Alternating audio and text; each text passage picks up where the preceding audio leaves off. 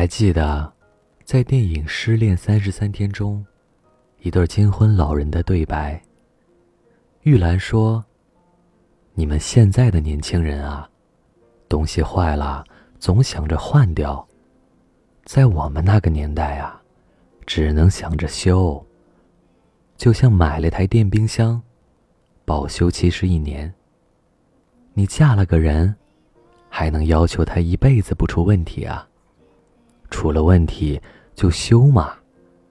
你以为我们走到今天，靠的是亲亲热热，还是欢欢喜喜？我们也有过疾风暴雨的时候，但我们走过来了，一块生活了一辈子。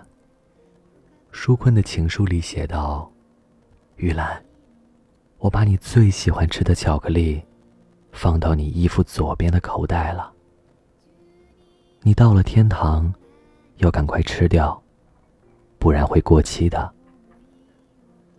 那些混合着年轻时的躁动和中年时的疲惫，终于在两位老人的对白中，把这场爱情演绎出了老年时的生动。爱情中的细水长流，比你侬我侬更为重要。在这场浓烈。又长久的爱情中，缝缝补补的爱情最为迷人。但在这个什么都讲究快的时代，快餐式的爱情不自觉地在人群中蔓延。百度百科上说，快餐式爱情被定义为体验式爱情的衍生品种。当满足了对异性的好奇心，获得了。与异性交往的经验，可以过把瘾就死，用不着山无棱，天地合，乃敢与君绝。陈奕迅在《陪你度过漫长岁月》中唱道：“一次次失去，又重来，我没离开，陪伴是最长情的告白。爱情最迷人的样子。”大概就是，他可以在日复一日的缝隙中缝缝补补，最终收藏好那份填满故事的过往。这让我想到了住在小区附近的老爷爷和老奶奶。在下班的路上，我经常看到这样的一幕：老奶奶盖着被褥，坐在三轮车上，老爷爷。费力地骑着三轮车。三轮车的后面，还拴着一只萨摩耶犬。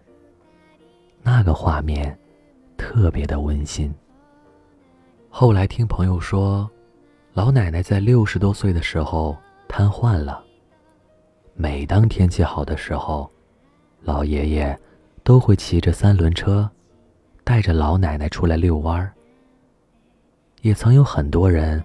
劝老爷爷减少外出，怕他在外面骑车有个三长两短。老爷爷说：“啊，退休后本来打算去全国各地旅行，但没想到意外来的这么突然。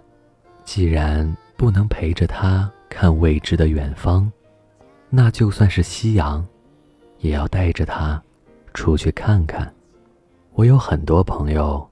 都在经历着快餐式爱情。他们可能会对刚认识两三天的人说在意，也会在新鲜感过后不再联系。他们可能会在节假日拿着一束花去表白，也会在朋友圈里感慨：“这就是真爱。”但每当夜深人静的时候，为何还有很多朋友？分享着来自全球各地的情歌。那些不走心的存在，终究只能成就孤独的存在。这里是盛宴，好的爱情有很多种，甜腻腻的可以是，异地恋可以是，互相舔舐伤口的也可以是。我向往缝缝补补，还永远新鲜的爱情。两个人在一起不容易，别总想着分开。愿你们都长长久久，愿你们获得想要的结果，好好的爱到最后。晚安。